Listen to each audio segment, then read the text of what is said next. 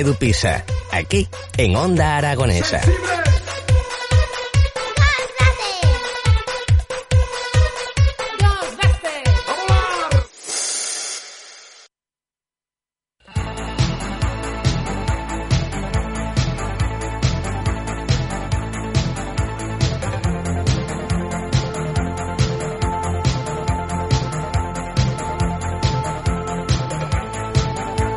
11 y 44 minutos de la mañana y continuamos aquí en las mañanas de Onda Aragonesa a través del 96.7 de su dial. Claro, estamos hablando de diales, porque hoy celebramos el Día Mundial del Radioaficionado.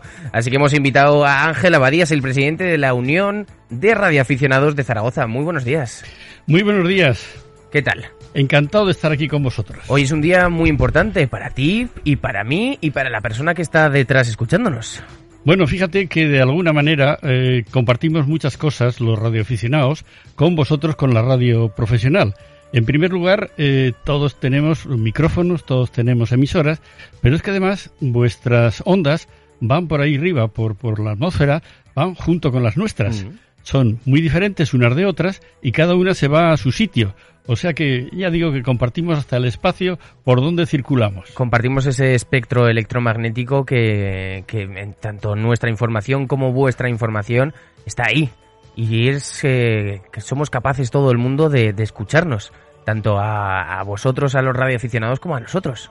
Bueno, es que además yo creo que eh, somos casi casi los mismos y lo que sí os puedo asegurar que tradicionalmente en nuestra asociación, eh, aquí en Zaragoza, han estado siempre, hemos tenido socios que han mm. sido locutores muy conocidos aquí en Zaragoza y que los tenemos, algunos de ellos forman parte todavía de nuestra familia. Entonces, bueno, pues eh, somos los mismos. Eh, tal vez eh, al radioaficionado le gusta más la experimentación, le gusta más la, el cacharreo, mm. nos gusta más el hacer pruebas con distintas cosas. Por ejemplo, claro, la radioficción es eh, una actividad reconocida nacional e internacionalmente. Y lo que pasa es que permite el uso de ciertas bandas del espectro radioeléctrico para su estudio y experimentación, así también como para la comunicación personal. Mm. ¿Eso qué quiere decir? Bueno, pues quiere decir que además de hablar, de comunicarnos, mm, pues nos gusta experimentar. Mm. Y hablar y comunicarnos no nos comunicamos solamente con la voz, sino que nos comunicamos también pues, con la telegrafía, y nos, nos comunicamos también de distintos modos, modos digitales, modos eh, mm, analógicos. En definitiva, eh, el radioaficionado tiene la gran suerte de que así como la radio comercial, como vosotros disponéis de una frecuencia y mm. ahí estáis fijos, en vuestro caso los 96,7 megaciclos de la frecuencia modulada, pues nosotros eh, eh, podemos movernos en distintas bandas, en distintas frecuencias, con distintas modulaciones, que gracias a eso pues podemos llegar a sitios muy distintos, tanto eh, a los amigos que tenemos más cerca como a amigos que están muy, muy lejos. Wow. Piensa que de alguna manera los radioaficionados podemos hablar con radioaficionados de todo el mundo eh, con total autonomía, sin mm. pasar por ninguno de los operadores clásicos que controlan nuestras comunicaciones. Eh, por supuesto que cuando además todo falla, pues ahí está el radioaficionado eh, pudiendo continuar con, con la comunicación. Me contaba un amigo mío que, que, cuando empezó a ser radioaficionado cogía y conseguía contactos hasta de Australia, porque lo que se llevaba antes era hacer contactos, contactar con gente de otros lados y, hablar con ellos. Bueno, mira, la, realmente la radioficción tiene muchas facetas. Yo no he conseguido nunca hacer un listado completo mm. con todas las facetas que tiene la radio. Entonces lo que pasa es que cualquiera que se acerca a la radioafición encuentra su parcela y eh, allí se encuentra cómodo y allí se queda, ¿no? Una de las cosas que más eh, actividad tiene es la radio competitiva. Y dices, bueno, ¿cómo se puede competir con la radio? Otros la llaman incluso radio deportiva. Bueno, pues consiste, por ejemplo, eh, si yo estoy en Zaragoza, pues el ver eh, eh, hasta dónde llego, cuántos contactos logro hacer mm. en un tiempo determinado y compararme con los contactos que hacen otras estaciones de radio que están participando en ese concurso. Mm. Luego hay una clasificación. En la Unión de Radioaficionados de Zaragoza, junto con la Unión de Radioaficionados de Teruel y la de Huesca, eh, por ejemplo, el día 23 de este mes, el próximo sábado, hacemos eh, una actividad pues para celebrar el día de San Jorge. Y eh, va a consistir en que las estaciones del mundo mundial que contacten con tres estaciones, una en cada provincia, pues les enviaremos una tarjeta que nosotros llamamos QSL, una tarjeta especial como recuerdo del Día de San Jorge de 2022. Qué bueno. Entonces es una manera de que tenemos pues para poner Aragón en el aire mm. y eh, para que conozca la gente pues que es nuestra festividad y nuestro día grande de, Aragón. Eh, otra de las cosas que tenemos aquí en, en Aragón también establecido de una manera sistemática y ya desde hace bastantes años es el diploma de las comarcas de Aragón. Entonces al radioaficionado que consigue contactar con, eh, hablando de memoria, creo que son 200, 200 comarcas, con todas las comarcas de Aragón y con 200 municipios, pues se le otorga un diploma. Un diploma que, bueno, pues en este momento lo han conseguido unas 180 personas y tenemos otro nivel más difícil, el máster, donde el número de pueblos pues lo multiplicamos por dos. Y, no veas tú ahí. Eh, Pero ¿cómo podemos hacer para contactar con, por ejemplo, me estás diciendo que con, con un dispositivo de radio podemos llegar, por ejemplo, a Madrid. Podemos llegar perfectamente a Madrid. Eh, todo depende de qué, de qué dispositivo y de qué antenas y mm. de qué instalación tienes.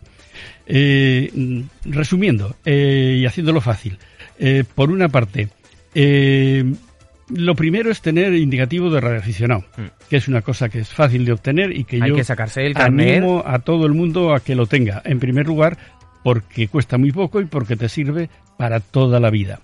Eh, en esto de la radio y como, como en, el coche, ¿no? Mm. Eh, si tú no tienes el carnet de conducir, pues no puedes utilizar las carreteras. O si las utilizas, puedes emplear solamente el patinete, puedes emplear eh, una moto de menos de 49 centímetros cúbicos y ahí te quedas. Claro, tú con una moto de 49 centímetros cúbicos con un patinete, desde luego no puedes llegar a Berlín ni puedes llegar a París, ¿no? Te sirve pues para callejear muy bien, estupendo, pero nada más, ¿no? Bueno, pues con la radio pasa tres cuartos de lo mismo. Eh, todos podemos tener un walkie y todos podemos ser radioaficionados por un día y eh, yo creo que todos los niños tienen un walkie, han jugado con el walkie, están hablando con su amiguita de la acera de enfrente, pero realmente mm, hacen, pueden hacer eso solamente. Pero ya si tú tienes tu indicativo porque has pasado tu examen, el proceso es primero pasar el examen, si lo apruebas, eh, te adjudican un indicativo que es como tu apellido. En el mm. caso mío, por ejemplo, eh, es EA2AMB. EA es, lo tenemos todos los radioaficionados españoles Dos es el distrito eh, en el que está Aragón, eh, La Rioja y País Vasco. Y las tres letras últimas, AMB, es, eh, son únicas en el mundo. Con lo cual, en el momento que hablamos por radio, todo el mundo sabe quién está hablando y, lógicamente, pueden escuchar lo que estamos mm. diciendo. En nuestro indicativo, pues no lo decimos como EA2 AMB en mi caso, sino que lo que diremos será Eco Alfa 2 Alfa Mike Bravo para que nos puedan entender con el código ICAO, pues en cualquier país que nos estén escuchando. Entonces, en el momento que tú tienes el indicativo eh, para hablar con, mm, por ejemplo, con la Quinta Avenida de Nueva York, mm. pues es muy fácil. Tenemos los medios digitales y con un walkie pues de 150 euros puedes estar paseando tranquilamente por la calle Alfonso, contactas con alguno de nuestros repetidores digitales que tenemos y a través de Internet sale por otro repetidor que está en Nueva York y otro señor que esté paseando, o señora, o señorita, que esté paseando por la Quinta Avenida con un walkie, pues también te puede recibir. Esta es la comunicación eh, apoyándonos en Internet para hacer esas grandes distancias. Pero aparte de eso, eh, el radioaficionado también nos podemos comunicar de una manera totalmente autónoma. Entonces, eh, allá donde ponemos nuestra antena, ponemos nuestra emisora, podemos producir la suficiente energía pues para llegar a cualquier parte del mundo. Podemos alcanzar Brasil por la derecha y por la izquierda. Todo es cuestión de tener eh, unos pocos de, vatios eh, y tener pues una buena antena directiva. Mm. Y esa es la autonomía que te da pues para tanto competir, para experimentar, como para hacer, eh, hacer cualquier cosa con, con la radio. Nos llega un WhatsApp en el 680 88 82 87. José Antonio que nos dice, hola, pero ¿estáis hablando de emisoras de dos metros o de banda ciudadana? Bueno, eh, mm, yo entiendo, eh, José Antonio, que todos somos radioaficionados y a mí no me gusta hacer en modo alguno diferencia. En la banda ciudadana, pues es una banda eh, de, de, radio también. Los radioaficionados que están ahí en banda ciudadana pueden comunicarse con las limitaciones que marca la banda ciudadana y lo que invito, invitamos a todo el mundo es a que se pase pues a, a, radioaficionados mm. con examen y con indicativo oficial porque en primer lugar te cuesta muy poco y en segundo lugar, pues entonces ya puedes comunicarte con todo el mundo mundial sin las limitaciones que tiene, por ejemplo, la banda ciudadana, que está muy bien, vamos, mm. todos, casi todos hemos empezado por allí. Y yo eh, invito a José Antonio y a cualquiera que, que, tenga interés en que se ponga en contacto con nosotros. Eh, la Unión de Reaficionados de Zaragoza tiene sus oficinas en la calle Elche, en el local número 2. Eh, nos pueden encontrar también en el mail presidente arroba urez.org o en el teléfono 639-333-454. Y esto es como todo en la vida. Pudiendo tener un Mercedes, ¿por qué te quedas con, con un cochecito pequeño? ¿Eh? Así que ánimo y a sacarse el indicativo que allí nos encontraremos todos. Hombre, es que es, que es lo básico, el tener conceptos de, de, cómo funciona primero la radio, de cómo podemos distinguirlo, pero tengo unas, un par de preguntas. Eh, Ángel, si me vas a permitir. Claro, porque cuando hablamos de radio, hablamos de UHF, VHF, ¿esto qué es? Mm, bueno, pues son distintas eh, longitudes de onda, distintas frecuencias y eh, cada frecuencia y cada longitud de onda tiene unas características determinadas. por ejemplo, si hablamos de HF, de onda corta, bueno, pues nosotros tenemos ahí, pues me parece que son 15 mm, o 18 bandas diferentes en las que podemos estar. ¿Qué pasa? Que según están las condiciones de propagación, podemos utilizar a lo largo del día o a lo largo de la noche aquella que tiene pues más propagación de larga o más propagación corta, hmm. según con quién y cómo queramos comunicar. Igual pasa eh, si queremos utilizar pues eh, la banda de 2 metros, 144 y pico megaciclos, o la banda de 432 o las bandas de gigahercios. Eh, piensa que, por ejemplo, ahora eh, claro, mm, eh, yo digo que el número de radioaficionados está creciendo, está aumentando.